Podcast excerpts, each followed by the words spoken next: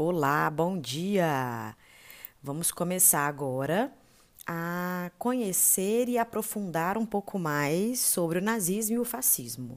Esses conteúdos já foram vistos no nono ano e agora serão retomados como critério de revisão. Quando a gente fala em nazismo e fascismo, primeira coisa importante é retomar o conceito de totalitarismo, que já foi trabalhado quando nós estudamos o Stalin, porque o Stalin é considerado um regime totalitário de extrema esquerda. Então, sempre que eu falar em totalitarismo, eu estou falando aqui de um conceito em que eu tenho algumas características que eu não posso me esquecer. Então, eu tenho uma autoridade absoluta, o Estado muito forte, o indivíduo que vai ser obrigado a viver em função do Estado, é uma forma de domínio radicalmente nova, nunca vista anteriormente. Então, aqui um parênteses.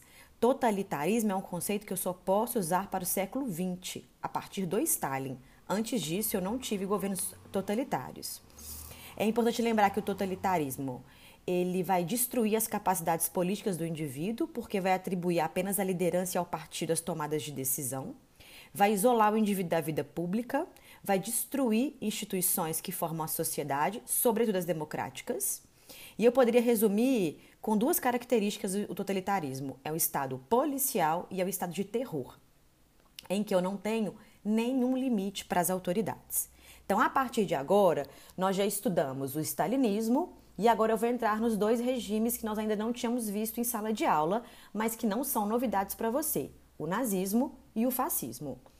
Nos slides que eu disponibilizei no Conexa, você tem lá todas as características de um regime totalitário, que eu já tinha colocado lá para o Stalin. Então lembra que eles são militaristas, são ultranacionalistas, unipartidários, culto ao líder, são antiliberais, são anticomunistas. A violência é o principal instrumento da política. Só um parênteses: o que é uma violência como política? Eu não posso questionar o Estado, eu não posso questionar a autoridade, que aí eu sou violentada. Ou eu vou para um campo de trabalho forçado, eu sou fuzilado no paredão, enfim, ou eu vou desaparecer. Meios de comunicação de massa, teatro público, crítica à cultura moderna, isso vai ser presente no nazismo e no fascismo.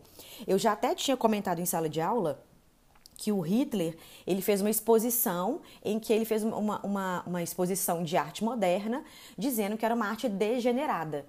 Então, no caso do nazismo e do fascismo, a cultura moderna vai ser a guerra cultural estabelecida por eles. Lá no Stalin, nós vimos que a guerra cultural vai ser contra o capitalismo, contra a burguesia e contra, entre aspas, os inimigos do Estado soviético. Lembra da fabricação do passado, lembra da censura, da eliminação de pluralidade, do alcance ideológico gigantesco, do apoio das massas da ausência de respeito às normas instituídas, da espionagem voluntária dos inimigos liquidados. Então, tudo isso que eu falei do Stalin, eu vou conseguir visualizar também no Hitler e no Mussolini. Mas o fascismo e o nazismo, ele tem características específicas desse movimento, que, por exemplo, eu não vou encontrar no Stalin. Então lembra, o totalitarismo representa uma estrutura política que não tem ideologia, então ela vai se adequar tanto às características ideológicas da extrema direita quanto também da extrema esquerda. Lembrando que daqui a pouco eu vou trazer o debate que existe sobre o fascismo nazismo, ser de direita ou ser de esquerda. Então, a primeira coisa importante como característica do fascismo é o passado mítico. Esse passado, ele vai ser resgatado entre aspas de forma pura. Então vai ser uma história de glórias das nações, das vitórias nas guerras, dos generais muito patriotas e que foi radicalmente destruído pelos supostos inimigos que o fascismo tem. Então a retórica nacionalista sempre vai apontar o inimigo a ser combatido.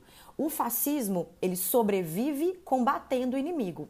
Por isso que o alcance ideológico do fascismo é muito gigantesco, porque eu preciso manter a sociedade 24 horas combatendo o inimigo. Eu não posso deixar a sociedade ter o mínimo de raciocínio individual e próprio, porque por um momento ela pode escapar do controle ideológico.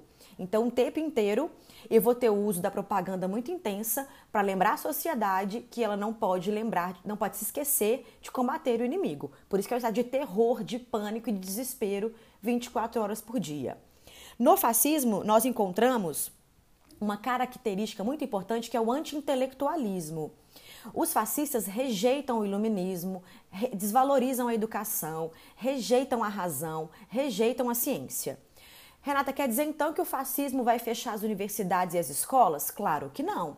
As escolas vão existir, as universidades vão existir, só que a única função desses espaços educacionais é glorificar o passado místico da nação, é valorizar os grandes líderes daquela nação. Ou seja, a universidade e a escola não serão espaços de divergência, serão espaços de consenso consenso determinado por aquilo que o partido e o líder defendem. Então, qualquer coisa fora daquilo que o partido defende e o líder serão considerados divergências, portanto, serão combatidos. Então, por ser anti-intelectual nessa perspectiva da divergência da razão e da ciência, o fascismo vai perseguir muito professores, intelectuais, jornalistas. É um regime que tem como característica também a irrealidade.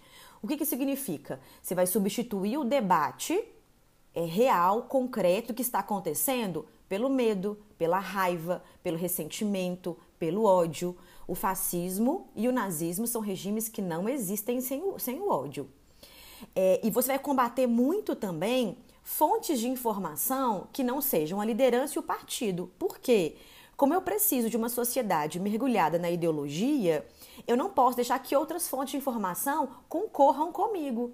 Então, só o líder e só o partido são fontes seguras de informação e todo o restantemente.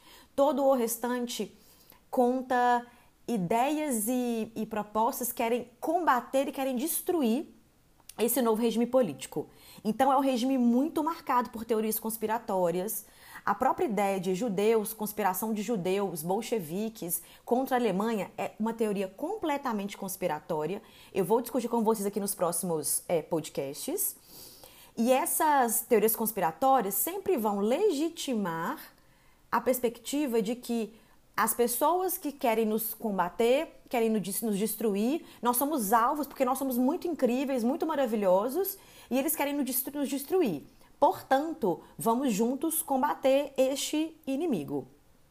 É, outra coisa importante, é um regime que sempre vai, vai suspeitar da credibilidade da fonte de onde você tirou, caso não seja o partido e a liderança. E quando essa pessoa que falou tem algum tipo de credibilidade, eu vou destruir a pessoa na sua decência.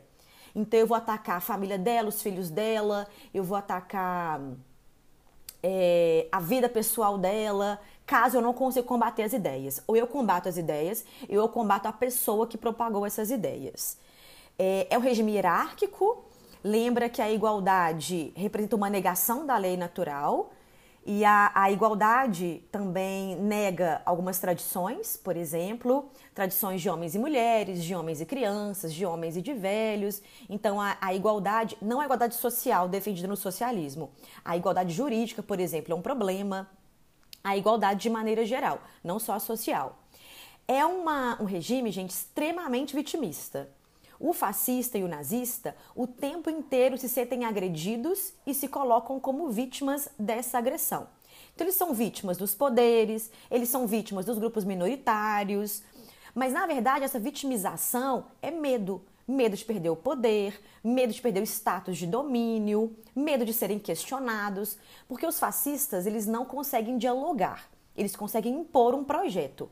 Então, se eu estou com um fascista estou com Hitler, estou com Mussolini, eu não vou conseguir dialogar. Por quê? Porque o diálogo para o fascista é visto como ataque.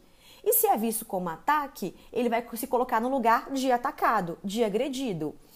É... E outra coisa importante, eles sempre vão proclamar muito a ideia de que a sua identidade é muito incrível e que, portanto, as minorias que não fazem parte dessa identidade representam uma ameaça. E os questionamentos que elas fazem também representam uma agressão por meio da propaganda, eles usam muito essa vitimização, esse ressentimento, e isso vai ser muito importante para mais tarde justificar as perseguições. Então, por exemplo, eu sou uma alemã ariana. Só que eu, como alemã ariana, é, eu estou desempregada. Porém, existe uma conspiração bolchevique judaica internacional que quer destruir a minha vida. E quem lidera isso são os judeus. E os judeus são donos de loja, eles não estão desempregados. Então eu vou começar a usar essa ideia de que as minorias tomam o meu espaço, vou colocar o, ale, o alemão ariano como vítima e mais tarde esse raciocínio vai justificar uma série de perseguições. Defendem a lei e a ordem, Então, eles defendem que os cidadãos são divididos em dois grupos: os que seguem as leis naturais, que são as que garantem a ordem, por exemplo, lei natural, desigualdade hierárquica entre as pessoas, o homem é melhor do que a mulher, o homem é melhor do que as crianças. É... Não sei mais exemplos, me deu um branco aqui, mas eu vou pensar e outros eu te dou. É... E aqueles que não seguem as leis naturais. Aqueles que não seguem as leis naturais não são parte da nação e não possuem direitos. Outra característica importante refere-se à defesa dos papéis tradicionais de gênero e de pureza racial. O que isso significa? Quando os papéis tradicionais de gênero são rompidos ou a pureza racial é rompida, você rompe tradições e, portanto, você rompe com a pureza da nação, com o passado puro da nação, com a glória dessa nação. A propaganda fascista e nazista vai usar muito dessa ideia de que existe um rompimento de tradições históricas dentro daquela nação e vai levar o pânico à sociedade. Então, para que isso não aconteça, eu preciso centralizar todos os poderes nas minhas mãos. Para quê? Para que eu defenda esse passado glorioso, esses valores tradicionais. É por isso que, por exemplo, a gente vê um vídeo do Hitler, eu vou ver se eu consigo postar ele aqui no Conexa, em que ele fala assim: é, se eu for para uma guerra, eu prefiro morrer na guerra do que estar lutando do lado de uma mulher. Porque o papel tradicional para o nazista e para o fascista é a mulher reprodutora de uma sociedade, no caso do nazismo, da raça ariana. Então, por exemplo, o exército nazista e fascista foram um dos poucos exércitos na Segunda Guerra Mundial que não terão a participação feminina. Enquanto Estados Unidos teve, Inglaterra teve, Canadá teve, justamente porque na Segunda Guerra Mundial, devido à primeira, eu já tive uma consolidação das mulheres no mercado de trabalho mas a consolidação de mulheres no mercado de trabalho em áreas que não eram estritamente femininas era o rompimento de papéis tradicionais. Então, Renata, as mulheres não trabalhavam no nazismo? Trabalhavam. Só que elas trabalhavam naquilo que eles entendiam que eram trabalhos para mulheres: enfermeira, secretária, maternidade, professora. Eu tive mulheres nazistas que tiveram papéis fundamentais nos campos de concentração, nos campos de extermínio, mas em áreas criadas para essas mulheres. Então, o papel de gênero aqui é nessa perspectiva. Homem tem trabalhos de homem, mulheres trabalho de mulheres. Na hora que eu rompo com isso, na hora que eu vejo uma mulher trabalhando de motorista de bonde, ou de policial, ou de bombeira, isso seria romper esse papel. E eles usam muito a propaganda para justificar que isso desorganizaria a harmonia da sociedade. Por isso deveria ser combatida. E a pureza racial você já sabe. O problema do, do, dos alemães era que eles estavam se casando com é, é, pessoas de outras raças, lembra raças entre aspas, e porque naquele contexto a gente acredita, acreditava nessa perspectiva racial ainda, a gente sociedade, não a gente pessoalmente. É, e aí, nessa perspectiva, a, a, eu precisava manter a pureza racial. Então, eu vou criar leis, quando eu chegar ao poder, que vão criar os afastamentos de, dos supostamente arianos de outras raças no entendimento da Alemanha. É, outra coisa importante, que é uma característica muito clássica do fascismo e do nazismo, é a ideia da cidade. Por quê? Porque os nazistas e os fascistas viam que, viam que nos centros urbanos, no imaginário, nas teorias conspiracionistas, que eles eram fonte de uma cultura corrompida. Na verdade, as áreas do campo, as áreas rurais que eram puras. Comece a reparar nas propagandas nazistas. Geralmente as mulheres e os homens da Alemanha são vestidos com roupas tipicamente alemãs do campo. Então eles falavam que os verdadeiros valores da nação eram encontrados na população que estava no campo e que os centros urbanos, claro, com graus de particularidade, eram muito plurais, tinham muita diversidade étnica, tinham muita diversidade religiosa, tinham muitas diversidade de costumes. O fascismo e o nazismo, como rejeitam o pluralismo e a tolerância, viam nos centros urbanos exatamente aquilo que eles não toleram então, eles vão querer levar para os centros urbanos essa pureza do campo, os verdadeiros valores da nação que estavam no campo. Por isso, é muito comum ver esse tipo de vestimenta nas propagandas nazistas e fascistas. É... Outra coisa importante é que a ideia do fascismo e do nazismo é reencontrar esse modo de vida no campo nas cidades, ou seja, purificar os centros urbanos.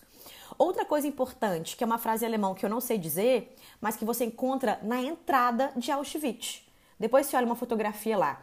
Eu vou, eu vou ler aqui o nome, né? Porque eu não sei dizer. Arbeit macht frei. Na verdade, significa o trabalho liberta. Essa frase que está lá na entrada do campo de Auschwitz não é aleatório. Ele não está lá enfeitando aquele, aquele lugar horrível. Na verdade, esse, essa tese ela defende que em tempos de crise e de necessidades, o Estado pode sim se apoiar é, é, nessa, nessa sociedade que é uma nação escolhida para combater e eliminar os inimigos que ameaçam esses países. Então, o fascismo, gente, é uma briga entre nós, a nação escolhida, os puros, os corretos, os quase perfeitos e eles, os inimigos, os que ameaçam, as minorias, os que querem destruir o passado puro e glorioso, os que querem destruir as leis naturais que regem a sociedade. É, dentro dessa, dessa estrutura, eles criam essa dicotomia, nós e eles. Nós, trabalhadores, cumpridores das leis, e eles, os preguiçosos, os parasitas, o explorador. Reparem que na hora que eu chegar na propaganda nazista, geralmente as características atribuídas a liberais, judeus e comunistas eram de preguiçoso, parasita, explorador e piolhos. Justamente dentro da ideia do trabalho liberta. Nós, nós aqui, trabalhadores, corretos, cumpridores da lei, eles os preguiçosos, que nos exploram. Então, a ideia de trabalho duro, de trabalho sério, vai ser usado como arma é, com, contra os inimigos da sociedade. Eu queria só deixar uma observação nessa primeira parte aqui. Quando eu falo leis naturais, eu não estou fazendo uma crítica às leis naturais que os liberais defendem. Eu estou dizendo que o Hitler vai usar esse conceito de forma distorcida para justificar os seus projetos políticos. Tudo que eu falei aqui de características do fascismo eu tirei de um livro de um, de um, de um teórico chamado Jason Stanley. O livro dele chama Como Funciona o Fascismo, a Política de Nós contra Eles. Esse autor é um autor liberal e no livro dele é muito interessante como ele aborda como o fascismo destrói as ideias liberais. Lembrando que o fascismo também perseguia liberais neste contexto histórico. Então, nesse